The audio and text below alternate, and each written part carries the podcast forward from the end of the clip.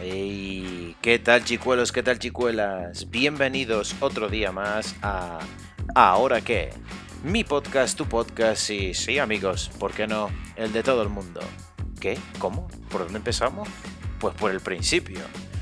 Hoy tenemos a Héctor eh, que nos va a hablar, bueno, más bien recomendar una serie de cómics europeos, americano, manga y sobre todo un par de series que están a punto de salir o que ya probablemente han salido. Pero antes, Publi. ¿Qué tal gente? ¿Cómo estamos? Pues sí, eh, buscando patrocinadores, pues ha llegado el momento de decir, tengo Patreon. Así que por una pequeña aportación, pues me podría ayudar bastante a la hora de seguir haciendo esto y sobre todo seguir aportando algún tipo de contenido que extrañamente te pueda parecer de calidad o no.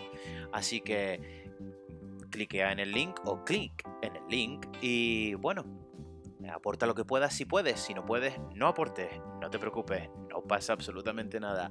Abrazos, seguimos con el episodio. Pues qué tal, aquí estamos otro día más eh, con nuestro coleguita Héctor, que nos va a hacer... ¿Qué pasa mi gente? Que nos va a hacer una recomendación. Eh, bueno, una no, varias. Eh, sí me gustaría un poquito entrar sobre... Quiero que me des dos recomendaciones que tengan que ver con la retroalimentación, que me encanta. Es decir, hablemos un poco de, ese tipo de series o novelas gráficas o anime, manga. Algo que esté ahí y que esté en audiovisual también. Bueno. Eh, ahora mismo se me ocurren dos obras del, del mercado estadounidense, ¿vale? que van a tener adaptación, ¿vale? La serie, bueno, una ya la tiene ya, acaba de salir, es una serie muy, muy, muy reciente, que es I y el último hombre, ¿vale? Y la otra que va a salir, ya ha salido un primer tráiler, es eh, Sandman, de Neil Gaiman, ¿vale? Que Netflix va a hacer la, adaptación a, serie de imagen real. Eh, de aquí, creo que sale este año, me parece. Ok, hablemos de Sandman. ya, ha salido, ya ha salido el primer tráiler, ¿vale? Y ha salido ya las imágenes de presentación de los personajes y tal. Y por el momento creo que me parece que ha tenido buena, buena aceptación. Ok, pero ¿de qué va Satman? Vale, Satman eh, trata de que existen como una especie de dioses, ¿vale? Que es, en inglés creo que es la. Son, se llaman los eternos, ¿vale?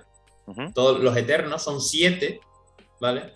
Y todos representan, digamos, un, un aspecto de, de la fase, de, la vida o de la fase incluso de, la mente humana. A ver cómo te lo explico.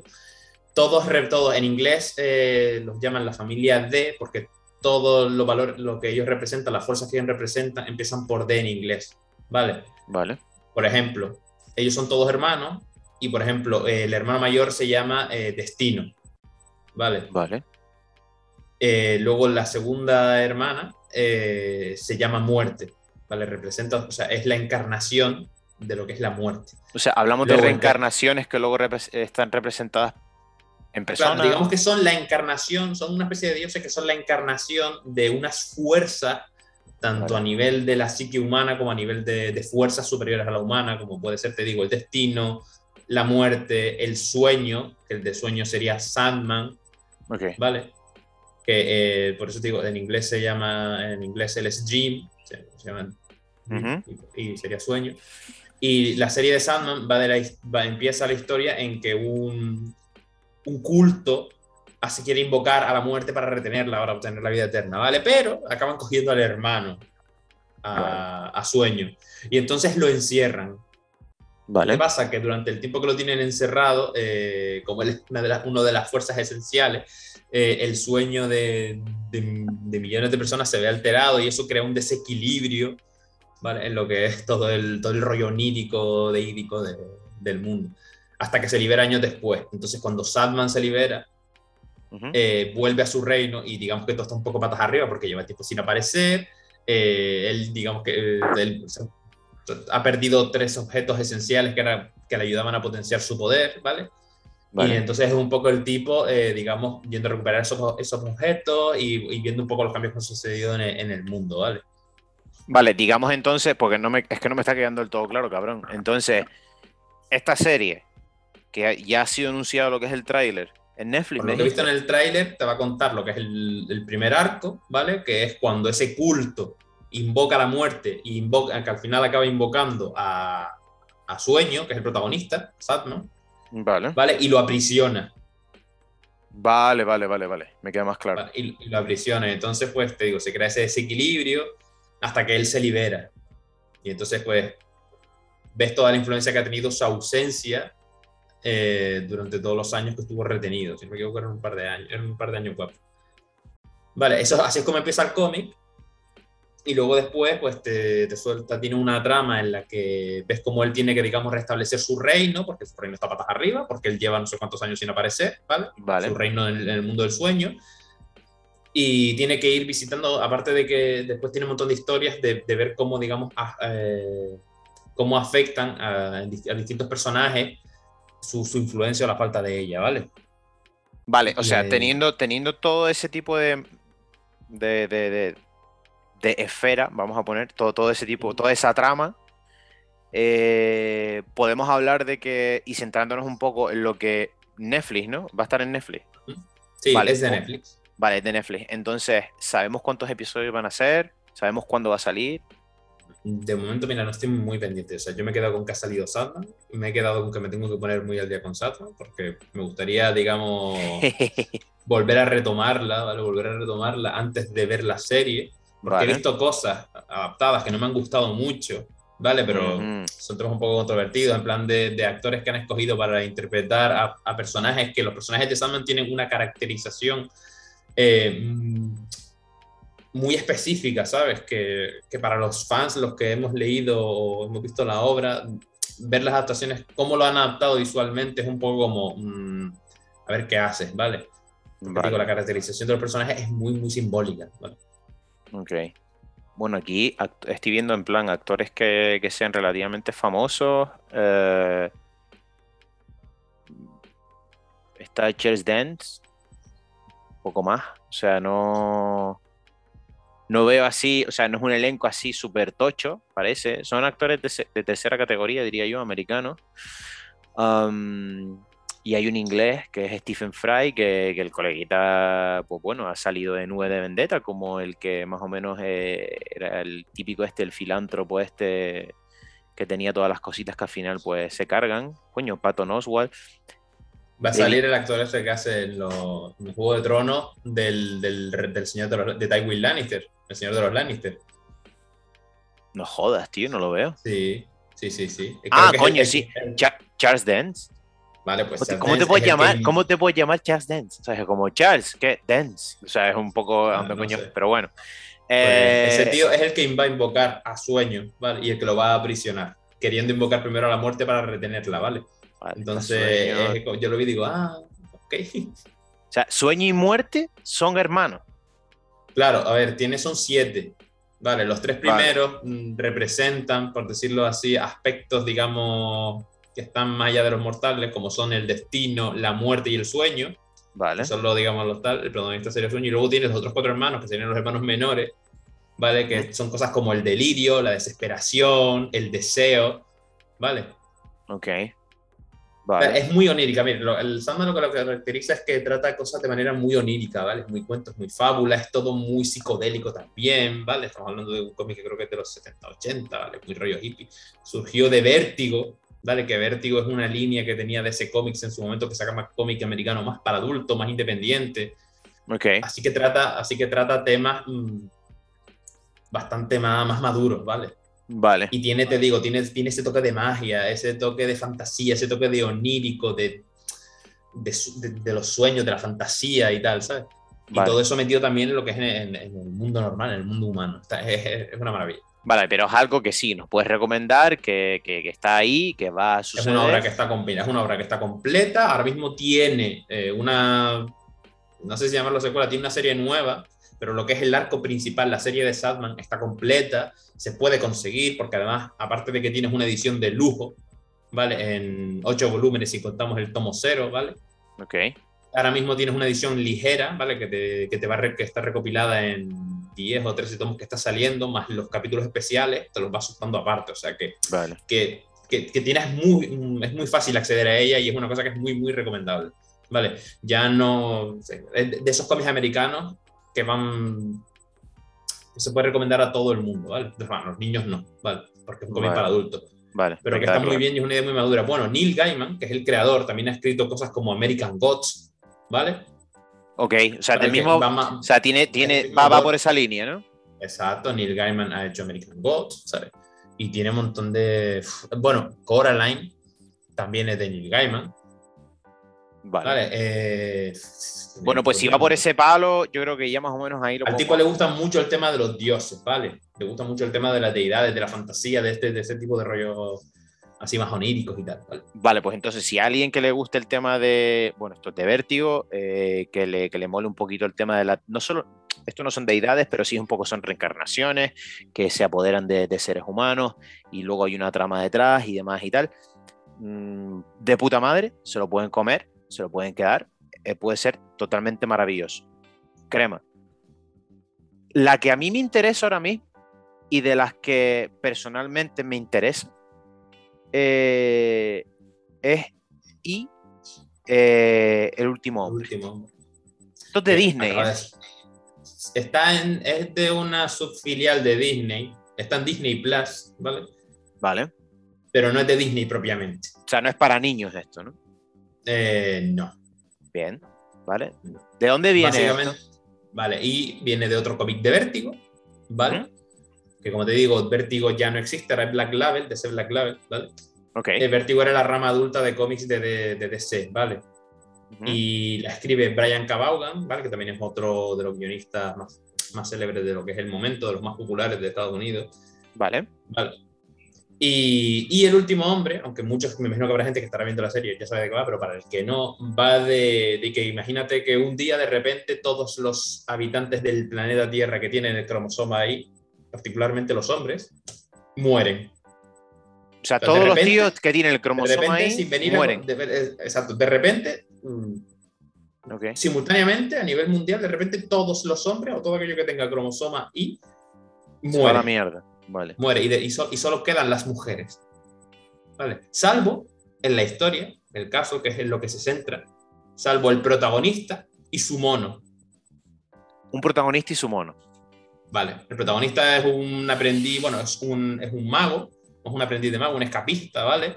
Oh, man. Vale, un tipo que es bastante normalito, digamos, tirando a mediocre, ¿vale? Que está enamorado de su chica, su chica está en Australia y tal, y digamos que no consigue trabajo, en plan serio, etc. Y te digo, mueren todos, todos los hombres. Menos un menos Y ahora, con un mono. exacto, y ahora, exacto, y ahora tú imagínate, o sea, lo que supone el daño ese, que de repente estás tú tranquilote y de repente eres un hombre, eres un piloto de avión, como se dice que pasa en la serie, y de repente te mueres y se estrella el avión. Eh, los tipos que, o sea, en el, creo que en el cómic además hay, un, hay una- un apartado en el que te dice que, ¿no? En el Vaticano, el 90 y pico por ciento, no sé cuánto, eran hombres, y mueren todos. eh, y todo lo que son los servicios, los políticos, gran parte de los políticos del planeta eran hombres, y de repente el mundo se va al carajo. Porque, digamos, prácticamente el 48% de la población humana muere de golpe. Imagínate Ok. el impacto sociológico que tiene eso. Hostia puta, tío. Coño, me están llamando por teléfono. Cosas del directo. Pues. eh, y que el, su- el- el único superviviente es un puto loser. O sea, el único hombre que sobrevive, no diría que es un loser, porque es un tipo que tiene capacidades, pero que es un tipo con el que incluso gente se puede identificar porque es un tipo cualquiera. No tiene nada de especial realmente. Vale, tengo una ¿Sabes? pregunta. Eh, esto que va, que ya está en Disney, ¿no? En Disney Plus, ¿vale? Esto ya eh, está caracterizado por dos cómics, ¿no? ¿O me equivoco? Exacto. La colección también está completa. ¿Ok? Eh, tiene los derechos SC Comics, que es la editorial que lo publica en España, ¿vale? Vale. Eh, son cinco volúmenes. Ujú. Y Cinco volúmenes. volúmenes, no muy gordos, ¿vale?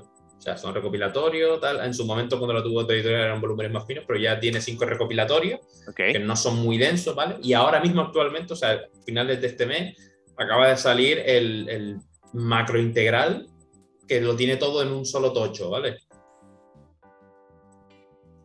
O sea, una serie que está acabada, que se puede leer, se puede conseguir. O sea, que el que invito al que le esté gustando la serie, si quiere meterse en el cómic y ver más o menos por dónde lo van a llevar. Al final la serie puede que acabe tirando por otro derrotero. Vale, Vale. Que- ¿Qué es lo que puede pasar? Porque además la serie, aunque es una serie vieja, porque la serie es de 2008, 2003 creo que era, si no, si no recuerdo Pero mal. espérate, espérate. La la serie, estamos a- de qué se. Ah, ok. O sea, la serie de, de los libros, estamos hablando. El cómic, sí. Ok, el cómic es. el- Vale, cómic es de 2003, ¿vale? Y digamos que ahora viene a tener serie.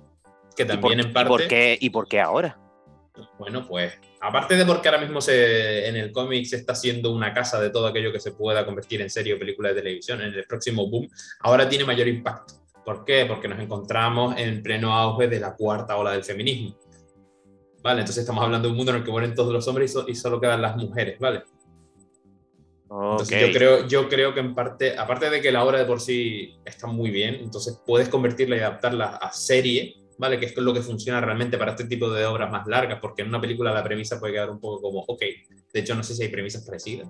Ujú. Eh, viene, a, viene a colación de, del- de cómo está lo que es la, la sociedad hoy en día, ¿vale? O, o que trata temas incógnitas que la sociedad, un cierto grupo y sectores pueden explotar la idea y, y hablar, generar polémica o, o digamos mm, generar debate y tal.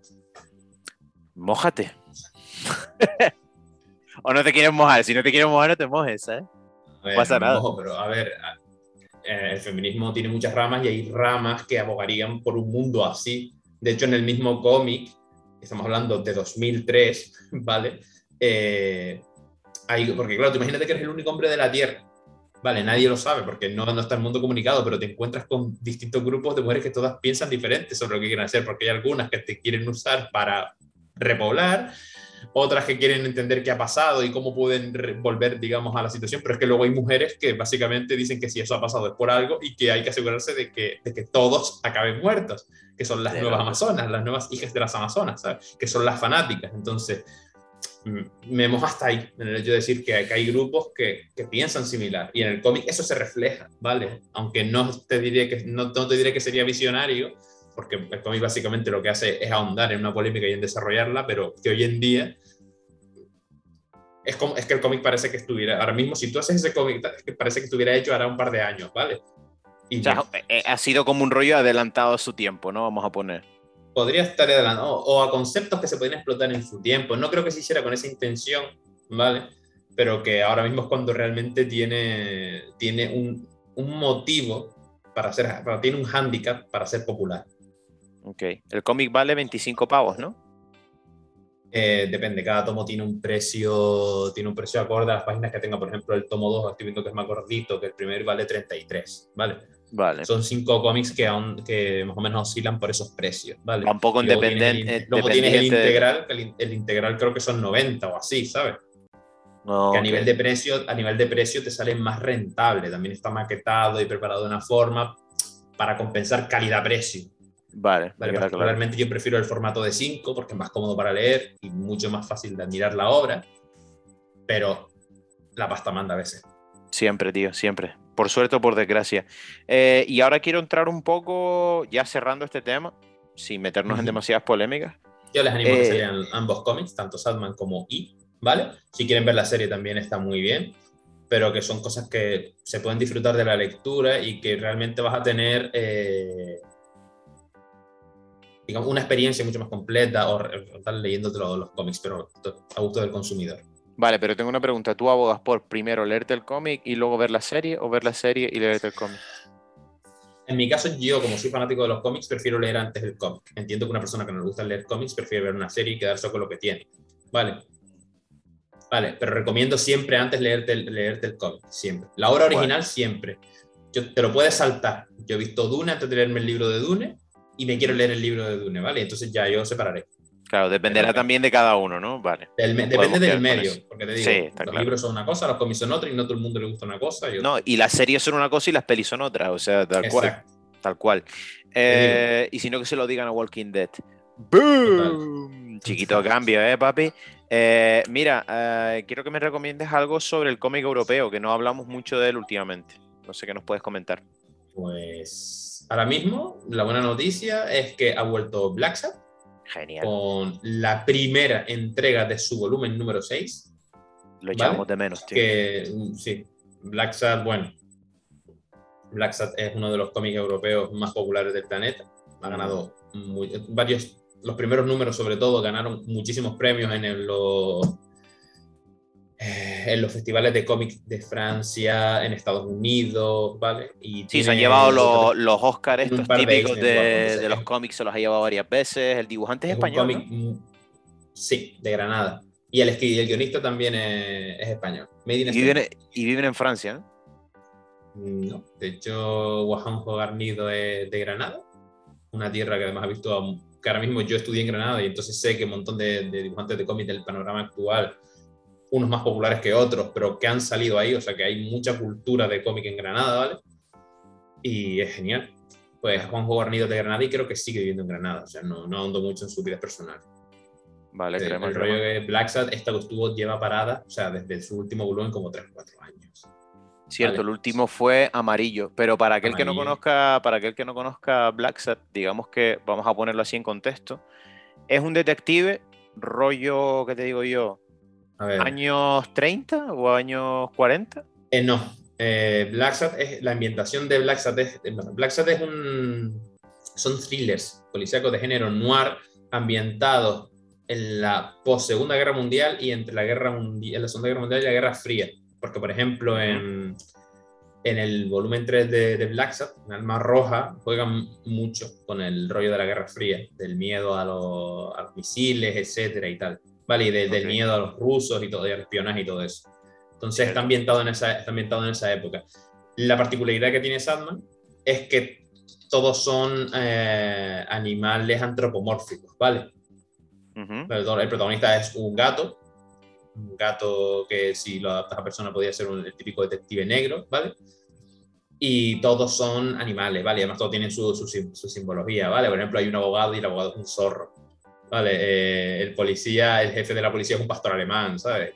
Pero los animales, eh, la mano de Guarnido, ahí se nota muchísimo que Guarnido dibujó, o sea, trabajó en Disney, de hecho es el, el que animó los movimientos de sabor, el tigre del, el- o el guepardo de que salía en Tarzán.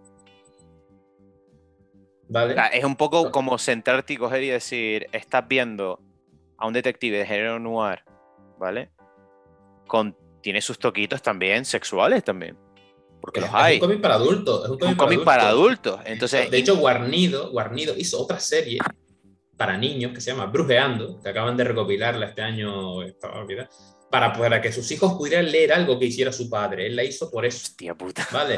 No Vale, tenía ni idea de Black eso. Sabbath- Black Sabbath no podía leerla porque Black Sabbath es para adultos, es, es, es cine negro total. ¿Vale? Mm. Sí, sí, y sí, trata temas que, que vale, que el dibujo es precioso, que a lo mejor un profano lo veis, pero estos son animalitos. Son No, no, no, no, qué cojones. No, además, es como si tú coges a, ¿qué te digo yo? A Robin Hood de Disney, con un género noir. ¿vale? Con toquitos picantes, ¿vale? Y, y está guay, o sea, Y está guay porque y, y políticos, que ahí en la trama se nota lo que es la mano de, que, de Juan Díaz Canales. Te ¿vale? quedas loco, ¿eh? Te quedas Vale, loquísimo. Ya, con de- los temas ya después el, el espectáculo que te hace con la narrativa también que te hace Juanjo Guarnido. O sea, la verdad es que el tándem ha hecho un muy, muy buen trabajo y te digo, es una obra que creo que está traducida a 14 idiomas y que, y que el primer cómic creo que va por su decimocuarta edición. Vale, o sea, Es que es una botada, es que es una esto botada. es una cosa muy inusual en el cómic, muy, muy, muy inusual. Y estamos hablando es de un cómic europeo. europeo y además hecho por españoles. ¿sabes? Y te Queremos- digo, ha ganado, los autores, tienen, los autores tienen Eisners, que básicamente son los Oscars de los cómics en Estados Unidos, ¿vale? El Festival de. Angoulême, que básicamente es como, digamos, la Comic Con de, de Francia, también se lo han ganado. A ver, muchas veces también, sobre todo en Salón de España, le dan premios porque son quienes son. Aunque que de hecho hace poco una polémica con un autor español que se llama David Rubín que decía que no entendía cómo le podían dar un premio a los autores de, de Black Sabbath, ¿vale? Por un cómic de, de Black y tal, cuando el cómic realmente, aunque está hecho por españoles, no se publicó en España, sino que está hecho para una editorial francesa y sin embargo en España le estaban dando el premio a, a cómic nacional, ¿sabes? Y entonces ahí generó un poco la polémica, ¿vale? Y he visto esa polémica y es verdad que es un poco... Pero cabrón, a ver, vamos a ver, tú, ¿quién tiene la panoja? ¿Los franchutes? Vale, pues con los franchutes. Si no apuestas por mí, pues que te den por culo. O sea, es que es así de claro. no me quiero meter. El rollo es que eso. El rollo es, que, no me jodas, tío.